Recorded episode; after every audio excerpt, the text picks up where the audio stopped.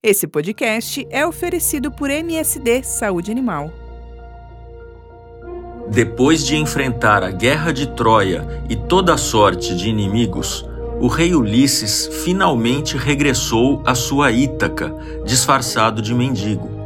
Foi logo reconhecido apenas por seu velho cão, Argos, que, já sem forças para se levantar, abanou a cauda efusivamente.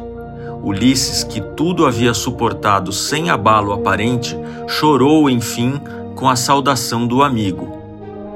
O escritor Roger Grenier narra em seu livro As Lágrimas de Ulisses, publicado no Brasil como Da Dificuldade de Ser Cão, esta e outras histórias, reais ou mitológicas, sobre o elo que nos une aos cães.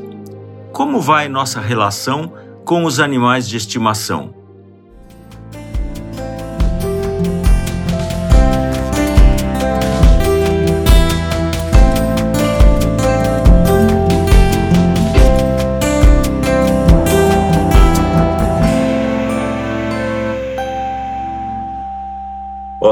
Eu sou Sebastião Faria e este é o podcast Visões em Saúde Única, o seu encontro quinzenal com as histórias que conectam saúde humana, saúde animal e saúde ambiental. No episódio de hoje, vamos ver como a relação entre o ser humano e o seu animal de estimação afeta a saúde mental de ambos, seja para o bem, seja para o mal. Para isto, nós vamos conversar aqui com as séries Faraco. A Séries é médica veterinária com mestrado e doutorado em psicologia, pesquisadora na Universidade da Flórida, coordenadora do mestrado na Universidade de Valência, na Espanha, e autora e organizadora dos livros Fundamentos do Comportamento Canino e Felino e Bem-Estar dos Cães e Gatos e Medicina Comportamental. E é diretora científica do Instituto de Saúde e Psicologia Animal o INSPA. Olá, Séries, muito obrigado por nos dar a honra da sua presença aqui.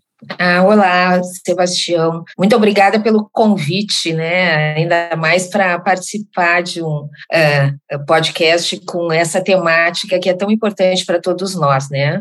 Fico muito honrada.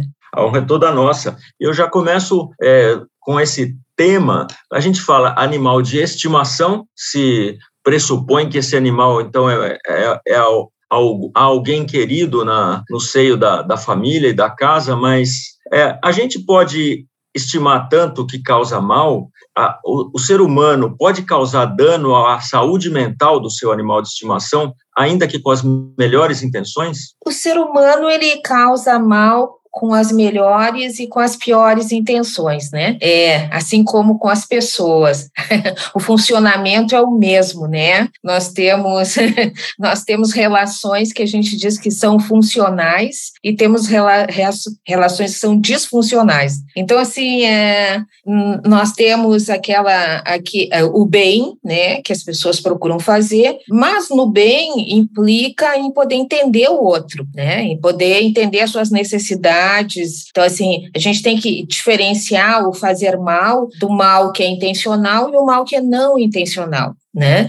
Então, assim, há, há, muitas pessoas fazem mal, mas é não intencional, é porque elas ignoram, elas antropomorfizam, ou, ou, seja, elas veem o animal como um outro humano, e, e é bonito de ver a relação amorosa, mas nem sempre ela funciona, porque a espécie canina, a espécie felina são espécies diferentes e com necessidades diferentes, né? Então, nesse sentido, sentido é, é, é, é, que a gente tem que pensar, né, Sebastião? É, você mencionou aí essa, esse antropomorfismo. Essa palavra já surgiu aqui no nosso episódio sobre frango, sobre a produção do frango, em que e, e aí o, o Dr. Mário Pence chegou a mencionar isso. As pessoas às vezes projetam para o bem-estar de, um, de uma ave aquilo que elas imaginam que é o bem-estar de, uma, de um ser humano e que nem sempre é aquilo de que ela necessita. Você pode dar alguns exemplos em que o antro, esse antropomorfismo prejudica a saúde mental do animal de estimação? Eu quero tratar como uma pessoa e,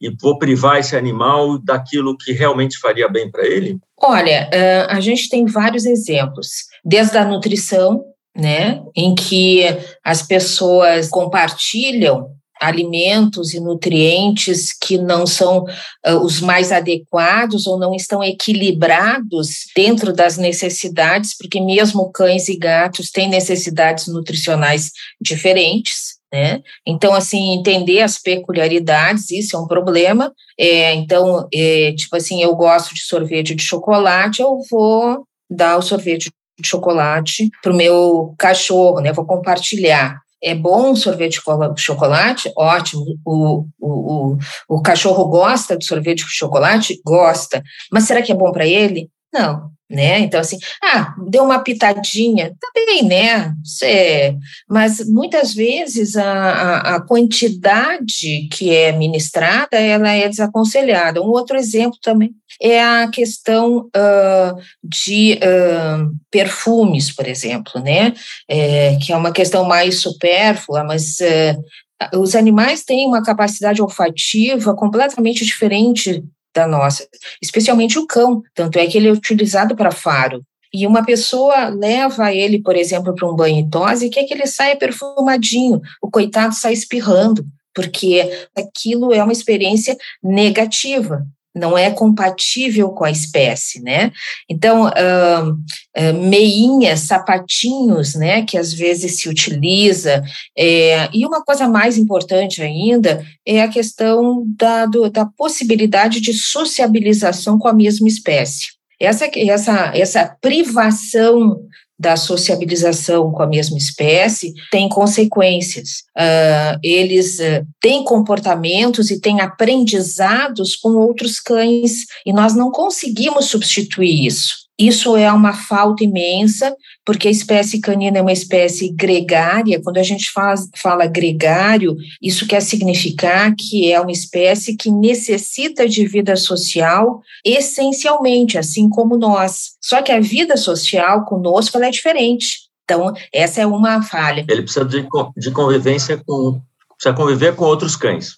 Não adianta ficar no meio de pessoas. É, não adianta, tipo assim, uh, não é que seja mal, mas é insuficiente. Né?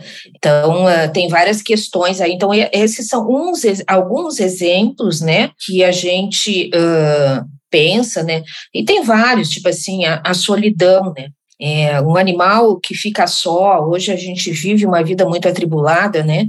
Especialmente em centros urbanos, nós vivemos em espaços pequenos, em uh, uma vida intensa de trabalho, né? A pandemia mudou um pouco isso com a questão da, da, da vida uh, confinada dentro da, das residências, mas aí uh, entra uma outra questão, né? Como é que a gente lida com essa relação e daqui a pouco a gente volta para uma vida normal e desaparece da vida daquele animal que ficou um ano, um ano e meio convivendo 24 horas por dia com a pessoa. Então tem vários fatos impactantes, né, dessa relação que uh, causam mal para a saúde mental e para a saúde orgânica. O que pode acontecer com um cachorro que não convive com outros animais da mesma espécie, com outros cachorros? Algum distúrbio de comportamento é muito associado a essa falta de sociabilização, por exemplo? Primeiro que ele tem uh, incapacidade, a gente chama de incapacidade de uh, modular o seu próprio comportamento. Tá? Então, uh, uma das fases muito importantes da convivência contra os cães é a fase que as pessoas uh, incluem ou compram cães para viver com eles, que é a fase da sétima, oitava, nona semana de vida do animal. Então, com 40 dias, 30 dias, as pessoas levam para casa aquele bichinho peludinho, bonitinho, queridinho, né? É, e uh, isso é um, uma, uma, uma questão importante, porque lá pela sétima semana de vida, os cães uh, apresentam as primeiras experiências de medo. E essa experiência de medo é uma experiência que ele uh, aprende a lidar quando ele está com a mãe e os irmãos de ninhada, de uma forma muito mais adequada. Uh, quando nós trazemos ele para casa antes dessa experiência, nós não conseguimos substituir essa uh, estrutura de segurança que ele teria com a mãe e com os irmãos de ninhada. Então, isso é uma, um fator que pode afetar toda a vida futura dele, em, em termos de animais que são inseguros, medrosos, que têm fobias, que têm pânico. A outra questão também dessa fase, eu falo da fase inicial, porque a fase inicial, como para as crianças, ela é fundamental no que será o adulto no futuro, né? A outra questão também é o aprendizado da inibição da mordedura, porque quando os animais estão entre os seus iguais, as brincadeiras de ninhada, né? Eles ficam pulando um no outro, aquelas coisas de cachorrinho, de né? Luta, Filhote. Né? Exato, brinca de luta, um pula, tem aquelas coisas assim, né, e tal, e um se passa, né, ele, ele, ele, ele extrapola o que é aceitável. O que que acontece? Ele é escorraçado da brincadeira, né, ele, ele, a gente vê, às vezes, isso acontecer em, em, em ninhadas, que eles estão brincando e um, né, ele, ele vai para o lado, ele não, eles dão um corridão nele, né? E nessa, nessa experiência, ele acaba modulando também a mordedura, porque ele entende a, a associação entre é, comportamento e consequência. Né? E essa associação de comportamento e consequência faz com que ele aprenda. Já quando ele vai conviver com as pessoas, é muito comum ele uh, fazer mordeduras, né, com aqueles dentinhos fininhos nas mãos das pessoas e as pessoas mostram com orgulho, né? Olha aqui que bonitinho, né? Essa, essa, é, estão brincando, tem um arranhãozinho e tal. Claro, é uma, é uma relação afetiva, mas isso tem consequências no futuro, porque esse, esse cão associa e aprende, não só nas experiências iniciais, mas também nessa convivência, e talvez vá ter uh, problemas de mordedura mais intensa, de estar tá numa situação de frustração e utilizar a mordedura de uma forma mais grave, né? Seja em pessoas e vale isso para mordedura de objetos também? Também, é, também mordedura de objetos, é, há que direcionar os comportamentos, né? Quando a gente direciona o comportamento, nós uh, diminuímos o conflito das diferenças entre espécies, né? Então, é, um exemplo típico disso, Sebastião, é a arranhadura dos gatos, né? Então, as as pessoas se queixam muito sobre a arranhadura em objetos, mas o, o, o gato precisa arranhar, né? O arranhar faz parte de um comportamento essencial para a espécie. Né? Não só ele afia as unhas, como ele secreta feromônios pelas eh, glândulas interdigitais, ele faz uma marcação, ele, ele faz um alongamento também nesse, né? Então, o que, que nós precisamos fazer? Nós não vamos suspender, não tem como excluir o comportamento de, de arranhadura e nem se deve fazer isso, né? Ah, ah, ah, o que, que a gente tem que fazer? ensiná-lo a deslocar esse comportamento para o local adequado para o arranhador, no caso, né? Aqueles objetos para próprios para arranhar. E aí, e aí entra um outro problema, né? Qual arranhador? Não é aquele que eu acho pois é. bonito. É. Não é o mais cheio de frufru que existe, né? É um arranhador que tenha uma altura de um gato, um comprimento, um, um e meio comprimento do gato para que ele possa fazer um alongamento e ele possa utilizar todos esses recursos também, porque senão tu tem um arranhador que é objeto de decoração. Não serve para nada. E dito isso, essa questão da construção do, da, da, de como lidar com o medo, o ideal seria que o filhote saísse da ninhada somente depois, então, da, da oitava, nona semana. Após as. Exatamente. Existe até uma recomendação, acho que do Conselho Federal de Medicina Veterinária, para que não se separe o filhote antes da oitava semana. E existe até uma, um avanço nisso, que é uma legislação na Suíça, se eu não me engano, que quando a, as pessoas adotam, tem que adotar dois. Tu não adota só um gato, tu não adota um cão, né? E uma outra coisa também que eles têm é que é obrigatório o passeio duas vezes por dia com cães. É que isso, na verdade, ah, dá trabalho, a gente está super ocupado, a gente chega cansado em casa, tem todas essas questões que a gente entende na vida, né? Mas é, é aquela questão, né? Se tu inclui um animal na tua vida, não, ele não é um bibelô, né? Tem, tem é, questões que, que são importantes, né? São responsabilidades que, que vêm quando se traz um, um ser vivo, não é uma bicicleta que você pode desistir dela e encostar no canto da, da garagem, né? Voltando para a questão da não intenção, quando nós não sabemos os deveres, a gente não tem ideia exatamente das necessidades, o abandono ele é uma opção, porque a, a, as pessoas não conseguem uh, é tão bonito ver o animal limpinho, bonitinho no colo de alguém ou passeando na rua, mas o que subjaz a isso também tem que estar bem uh, presente na vida das pessoas. E aí uh, é, um, é um, abandono. E entra numa questão que vai numa, uh, num aprendizado social. como é que se lida com isso, por exemplo, com as crianças? As crianças pedem muito filhotes, cães, gatos, né? Mas a criança não tem condições de ter responsabilidade. Então, os pais dizem: você promete que vai cuidar, e a criança diz: prometo. A promessa dura três dias. Né? Porque ela não vai cuidar. O que está por trás desse cuidar, né? É, exatamente, não tem condições, não tem maturidade para isso, né? Então, ah, aí quando isso não acontece, ah, ah, bom, então deixa de lado, negligencia, ah, abandona, doa. Então, é, esses fenômenos, eles têm que ser bem pensados. E eu acho que isso vai mais, Sebastião, porque vai na própria educação da criança, né? Uh, sobre o que é ter responsabilidade, o que é incluir alguma coisa, como é que eu vou cuidar, inclusive, das relações humanas. Isso implica na própria estrutura da saúde mental da criança em relação às habilidades sociais. Né?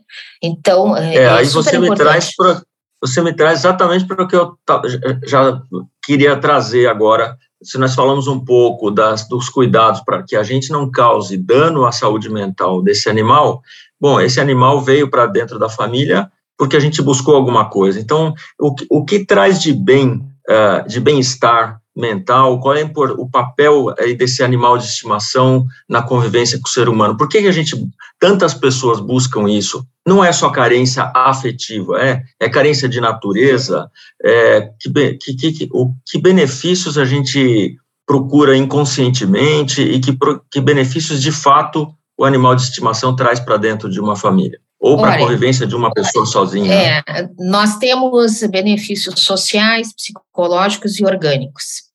Tá? Então, quando a gente fala do benefício social, é, uh, hoje nós temos grandes problemas de relação social entre as pessoas, inúmeros problemas, né? Além do que, nós temos uh, muitas pessoas single, pessoas solteiras, pessoas que vivem sós, né? Pessoas idosas que vivem sós. Então, uh, o animal traz uma vida para dentro de casa, né? Uh, promove uma relação afetiva, uma relação de responsabilidade, ter alguém para quem falar. E nos estudos que a gente faz, as pessoas que convivem com animais, inclusive as crianças, elas dizem que conversam com os animais e desabafam, né? Então, ter... então é saudável fazer isso. Podemos conversar. Exatamente, exatamente. Do ponto de vista orgânico, promove exercício, promove experiências lúdicas, é, uh, as pessoas aprendem, quando cuidam da saúde do seu animal, aprendem sobre a sua saúde também, né? Então, uh, é, é uma, uma situação de, de troca muito importante. E do ponto de vista psicológico, a gente sabe que as pessoas que têm sofrimento mental, as pessoas que não têm, têm benefícios indiretos, que são esses da saúde orgânica, das relações sociais, da troca afetiva. É, se, se fala muito dos animais serem pontes de sociabilidade. Então, as pessoas vão para o parque e começam a falar com o desconhecido através do animal. As pessoas falam com o vizinho porque uh, elogiam a beleza do cachorro que ele está uh, trazendo. Então, isso é uma ponte de sociabilidade. E para quem tem sofrimento mental, nós temos benefícios imensos, né? Uh, quadros de autismo, em que existe um declínio da possibilidade de comunicação social e de percepção. Se sabe, tem inúmeros trabalhos que mostram que os uh, portadores de autismo têm uma, uma possibilidade de comunicação mais funcional com animais de estimação, né? Pessoas com depressão, né? Pessoas que têm síndrome de pânico, uh, pessoas que têm uh, transtornos de ansiedade, é, uh, todas, todos esses quadros né, mentais, eles são beneficiados pela presença de um animal, embora nós tenhamos quadros mentais como a acumulação de animais, que uh, seja um quadro em que os animais estão inseridos numa patologia, né? E aí esta patologia, eh, ela contamina e nós temos pessoas com uh, uma situação de transtorno e os animais provavelmente também, porque uma das coisas também importantes, Sebastião, a gente entendeu o seguinte: é, é, é impossível que cães, gatos uh, convivam intimamente conosco e fiquem imunes às nossas questões, tanto de doenças como de hábitos e de maus hábitos. Uh, então, eles estão né, uh, submetidos a isso. É, excelente. Eu é, é, até queria trazer essa, essa dúvida é, sobre a, você falou do bem que esse animal vai causar uma pessoa com uma crise de ansiedade, uma crise de pânico, e a gente percebe, né, é uma, há uma percepção, um senso comum de que o animal consegue interpretar as emoções do ser humano, que ele fica do meu lado quando eu estou em crise, aqueles relatos que a gente vê. E há os relatos, ah, não entende tudo o que eu falo. O que, que é possível a gente é, reconhecer em termos de percepção do animal em relação ao que as pessoas ah, fazem. Você está dizendo ela sente que há um distúrbio de comportamento, ele não entende tudo o que eu falo, mas o que, que ele consegue entender, e, o que, que há de fato de percepção do ponto de vista do animal em relação aos sentimentos das pessoas? Não há ninguém que nos observe mais do que um animal. Ninguém, né? né? Então, assim, é, é, é, eles fingem que estão dormindo. Tu moveu um músculo, eles abrem os olhos né, para olhar. Então, assim, a, a, possibilidade de observação, ela é, uh, fez com que filogeneticamente, ou seja, a espécie, né, as espécies, por enquanto a gente reconhece em cães, Talvez a gente venha reconhecer em gatos também, né? Que a gente está aprendendo a conhecer gatos, a gente não sabe ainda, né? Então, eles fazem leitura de expressão facial, eles fazem, uh, uh, eles entendem a comunicação química, eles entendem as nossas mínimas transformações orgânicas para que eles possam entender o nosso estado emocional, né? Então, não só cães, cavalos, golfinhos têm essa possibilidade de poder fazer essa, essa leitura, que a gente saiba, de repente, há mais, né? Tanto é que uh, em trabalhos de empresas, né, existem muitos trabalhos sobre o auxílio de cães em transtorno cardiovascular. E o transtorno cardiovascular, ele muitas vezes é fruto de estresse de trabalho né? Então, as pessoas e os grandes gestores de trabalho, houve uh, situações e há em que se recomenda que tenha um animal junto. Eu já vi empresas, cães, eu já vi uh, aves, né, uh, aquário, né, porque a própria contemplação do animal ajuda na tranquilização do ritmo, do ritmo cardíaco, né? Então, isso, isso leva a essa questão de também que é importante, e as trocas emocionais, elas são uh, tão, tão dadas que uh, nos trabalhos que uh, estudam o vínculo entre as pessoas e os animais, é, uh, as pessoas sentem que em situações de calamidade, de crise, de desastres, uh, a, a, relação com os animais e na família o divórcio, por exemplo, que muitas vezes é, um, é uma crise, uma ruptura, né, especialmente para os filhos, para os adolescentes, que quem passa melhor por isso é aqueles que são acompanhados pelos animais que entendem e compartilham as emoções do jeito deles, né? Isso quando não dá briga para ver quem vai ficar com o cachorro, né? Ah, é, hoje em dia tem isso. e você falou aí, você mencionou essa palavra tão importante que é vínculo. É, esse vínculo, ele passa por, né, aos estudos de que ele passa por algumas transformações ao longo da, da dessa coexistência aí, e a gente é, não é raro encontrar as pessoas que, ao perder um animal de estimação com quem conviveram muitos anos, ouvir a famosa frase: Não quero mais cachorro nunca mais, porque eu sofri muito quando perdi. Como é que é essa, essa relação é, pode ser comparada a uma relação de luto, essa relação de perda? E, e por que, que as pessoas passam por isso e depois voltam? O que, que você pode trazer para a gente, para essa reflexão, para que as pessoas entendam ok, vamos passar. O luto tá, faz parte do pacote. É, ele é algo a ser evitado? Eu deveria não ter, então, um cachorro para não sofrer quando for perdê-lo? É, isso é uma, uma coisa, assim, muito individual, né, mas a, a, o sofrimento, ele é tão grande quanto o amor, né, então, quanto mais vinculado amorosamente, afetivamente com a pessoa e com o animal, é, o sofrimento vai ser igual. Viver o luto é absolutamente importante, né? É, algumas pessoas recebem, às vezes, recomendações, ah, já, já coloca um outro cachorro, pega um outro cachorro, né? Traz outro imediatamente. Isso vem de uma questão das pessoas do não enfrentamento do fim da vida, né? Então, uh, é uma coisa muito humana negar que todos vamos morrer, né? E, e, e, negar, e negar a morte é, faz com que a pessoa uh, não queira, não vou nem pensar, né? vou botar um outro cachorro, porque daí eu não penso nisso. Não, uh, o sofrimento existe, a pessoa tem, cada pessoa tem seu tempo, né? Tem lutos que levam um ano, dois anos, três anos, meses. Para ser elaborado é, para ser elaborado, né, e poder repensar as relações. É claro que há situações de luto patológico em que a pessoa não consegue sair disso, né? Ela fica enlutada por um tempo e não consegue estar tá, uh, se restabelecendo. Isso precisa de ajuda, né? Isso é uma outra situação. Agora, viver o luto é super importante, né? Perde um, um, um, um cão, né? Eu, por exemplo, perdi eu, a minha família, uma, uma cachorrinha que nós tínhamos na noite de Natal, né? Que vivia conosco há 13 anos. Então, os próximos dois natais, eles foram horríveis, porque sempre nós nos lembrávamos naquele momento daquela perda. Claro, fica, fica, fica a lembrança amorosa, mas a gente estrutura, elabora e, av e avança, né?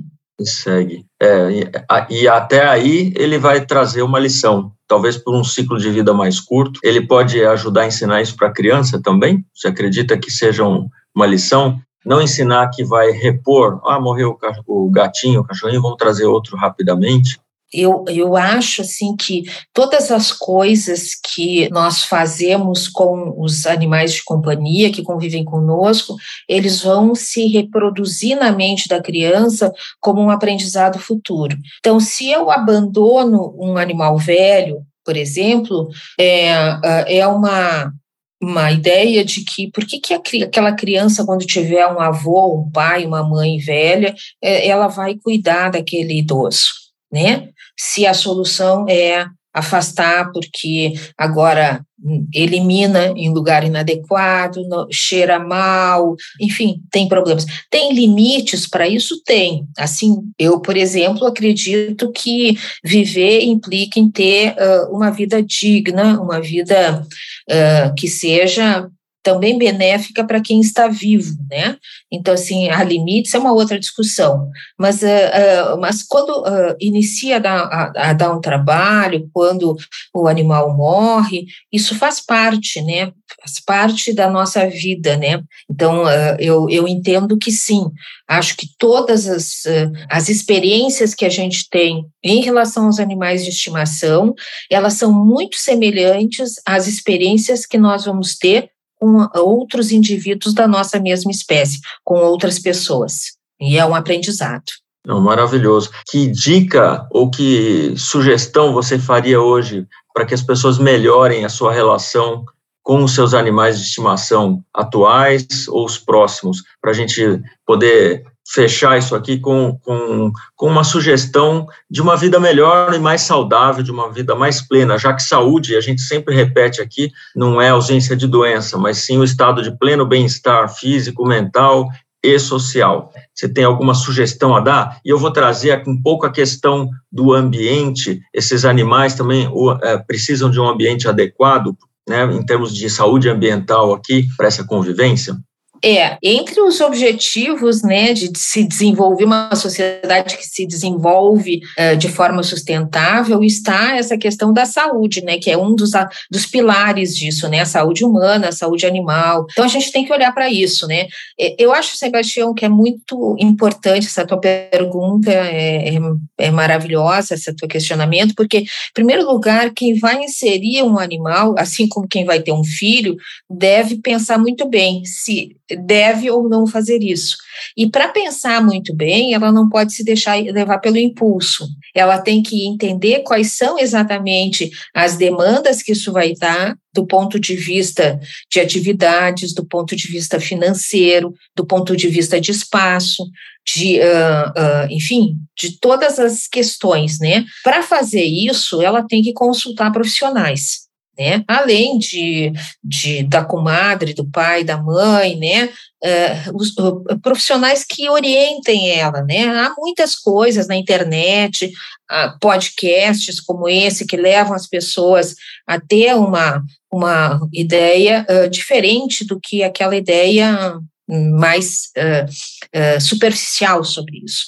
Então, a primeira questão é essa da responsabilidade, e a segunda é Animais precisam de convivência, tanto cães como gatos. O ideal seria que não ficassem uh, uh, sós mais do que quatro horas por dia.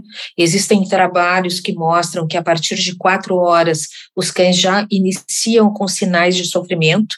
Então, uh, que vai levar a transtornos de ansiedade e, e outras questões, que elas vão ter que fazer exercícios e esses exercícios, por exemplo, podem ser exercícios externos com cães e atividades lúdicas com gatos em casa né? O gato também não é um objeto que se tenha e que muitas pessoas têm gato porque acham que é muito simples, né? Ele se cuida, né? Ele é autossuficiente, mas essa não é uma verdade, tanto é que a gente tem muitos transtornos orgânicos, né? Uh, especialmente em gatos, transtornos urinários que são uh, frutos de estresse. Então, conhecer, conhecer, pedir auxílio, entender, eu posso ter um filhote ou eu devo incluir um adulto, porque eu não vou ter tempo para fazer todos os procedimentos. Filhote dá muito trabalho, é ótimo, é maravilhoso, mas eh, a pessoa tem condições de fazer isso? Né? Como é que eu vou lidar? Eu tenho criança pequena. As crianças, elas não têm muitas vezes a noção de como se relacionar e podem fazer coisas que podem maltratar os animais. A gente tem que modular isso, a gente tem esse controle, a gente tem esse tempo para fazer isso. Então, são, são perguntas que eu acho que vêm de uma grande questão. Eu poderia fazer um resumo, Sebastião, que é educação. Educação voltada, informação qualificada e educação para aquilo que a gente vai fazer. Maravilhoso. E para quem quiser buscar mais educação, mais conteúdo, mais informação de qualidade para essas decisões e para essa convivência, é, eu vou convidar a quem nos ouve para encontrar os links no, nas notas desse episódio da, do Instituto. É Instituto de Saúde e Psicologia Animal, né? Nós temos o site psicologia animal com dois as, e INSPA, que são as letras instituto.com.br.